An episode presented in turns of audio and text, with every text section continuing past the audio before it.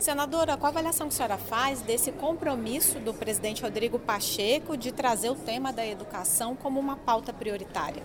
Olha, eu vi com excelentes olhos, na verdade, o, a provocação nossa é, é, nesse sentido, né? O, o, o Brasil, com a dimensão continental que tem, com um país rico, e com tanta desigualdade, e a educação é um instrumento de redução da desigualdade, melhoria das condições de vida, ocupação no mundo do trabalho. É inadmissível os resultados de educação que nós temos, né? e a mesma a realidade de uma educação que infelizmente tem altos índices de reprovação, de abandono. É, a, o resultado e a garantia do direito de aprender que mostra que infelizmente o número de crianças né, e jovens analfabetos que não conseguem avançar na escolarização. Eu falava sobre um projeto nosso sobre o novo Plano Nacional de Educação, em que eu acho que é importante o país não perder a sua série histórica, fazer os plano, o Plano Nacional de Educação novo, mas o que está em vigor, ele termina a sua vigência este ano. E nós precisamos debater o plano para estabelecer metas que sejam suprapartidárias.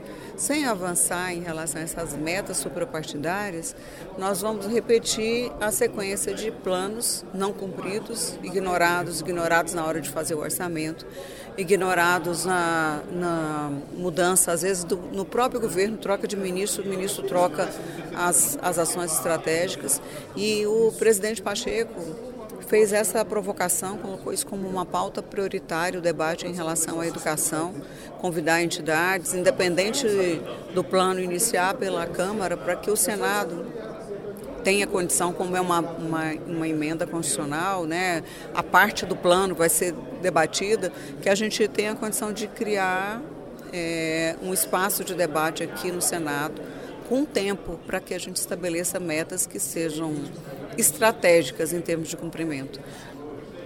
É, quando a senhora, é, o projeto da senhora então pede a prorrogação para entrega do, do, da elaboração do novo plano, seria para quando a prorrogação?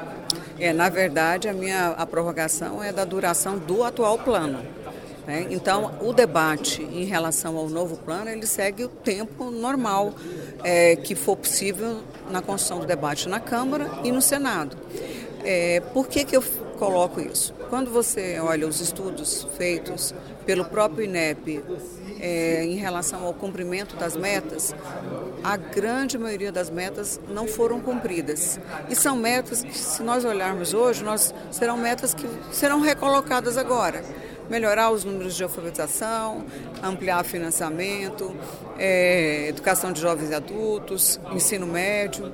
Então, a proposta, olhando o outro plano nacional, é, ele ficou em debate aqui na, no Congresso durante quatro anos. Foram quatro anos em debate, nós sem nenhum documento balizador do plano. Então, para não acontecer é, como aconteceu no plano que terminou a vigência em 2010 e nós ficamos até 2014 sem plano. Então, por isso eu, tô, eu apresentei, eu não, não vou nessa linha de debate ideológico, o plano é ruim, está tá sendo ideologizado, tem esquerda, direita. Não, eu estou dizendo o seguinte, o país não pode se permitir ficar sem um plano em vigência. E, ao mesmo tempo, é, o debate deve continuar para construir o melhor plano possível, que seja uma meta de país, uma meta suprapartidário. Este atual plano tem 20 metas. O plano anterior tinha dezenas de metas, nós conseguimos reduzir. Mas será que é possível concentrar em um número menor de metas e que o orçamento reflita o compromisso que o país vai assumir com essas metas? Não adianta a gente fazer e, como eu já ouvi de de um ministro aqui de educação que ele disse que o plano nacional é uma, um plano de ficção científica. Não pode ser, senão nós estamos jogando dinheiro fora e jogando esperança, porque quando é, eu abro a vaga numa escola, estou garantindo uniforme, alimentação, os meninos vão para lá todo dia, e aí termina o ano.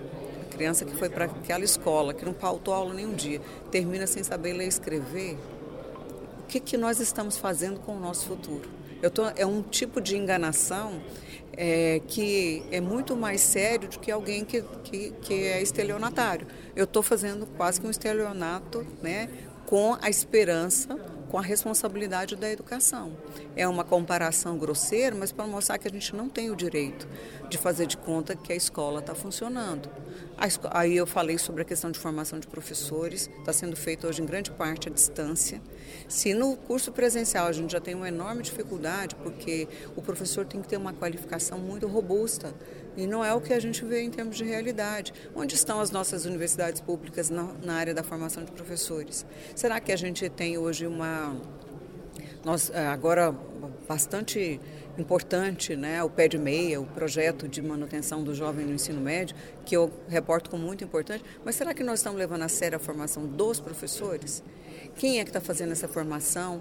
Que tipo de investimento público está tá sendo feito? Uma carreira que não, há, que não atrai, os, os alunos do ensino médio, os melhores, não sonham ir para a educação, então precisa parar de fazer de conta e realmente fazer um investimento na educação que seja é, estratégico, estruturante e alguns pilares. E esse chamamento do presidente, eu já, é, nós vamos apresentar os requerimentos junto com, com o senador Flávio Arnes para a gente formar, quem sabe, essa subcomissão temporária, fazer aqui é, um debate no plenário do Senado e, come, e criar um grupo já de debate em relação ao Plano Nacional de Educação.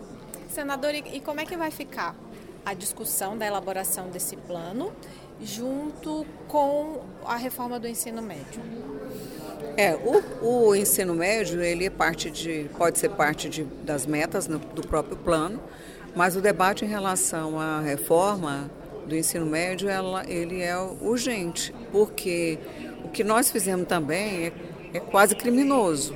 Foi votado um plano, um, uma reforma do ensino médio, foi dado um prazo para os sistemas se organizarem no novo formato do ensino médio. Os sistemas se organizaram, alguns mais rápido, outros com a menor velocidade. A rede privada fez o investimento, os livros didáticos se reorganizaram, os programas de formação.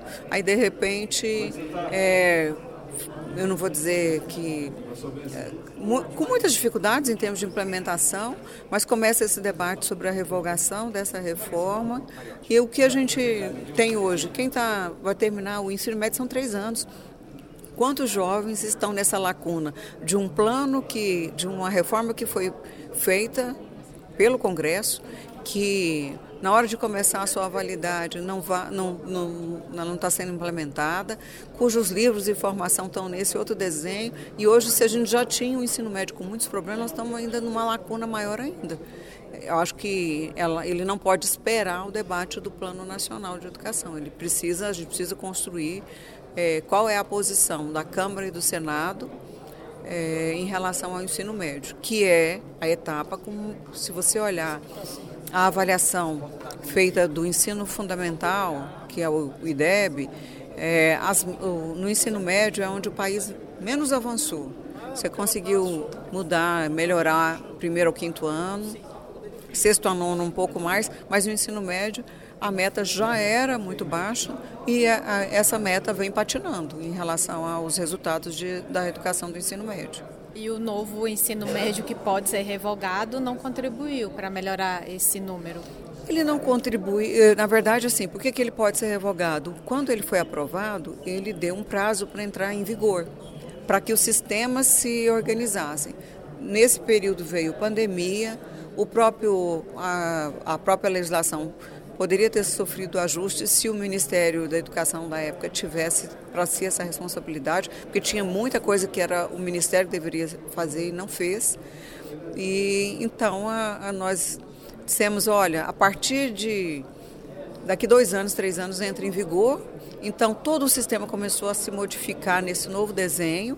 A hora dele entrar em vigor, a gente disse, não, isso não, ele não vai funcionar porque é onde começou a implantar, implementar, tem realmente problemas e eu não estou fazendo defesa, sou até relatora aqui, na, aqui no Senado.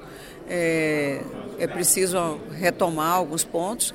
O problema é que a gente propõe uma mudança, antes dela se implementar, já quer mudar de ideia se, se e, e, tem toda uma questão ideológica de, de quem é contra, quem é a favor, quem fez, quem não fez. E, na verdade, quem paga o preço é quem está na escola. Senadora professora Dorinha, muitíssimo obrigada pela entrevista à Rádio Senado. Muito obrigada.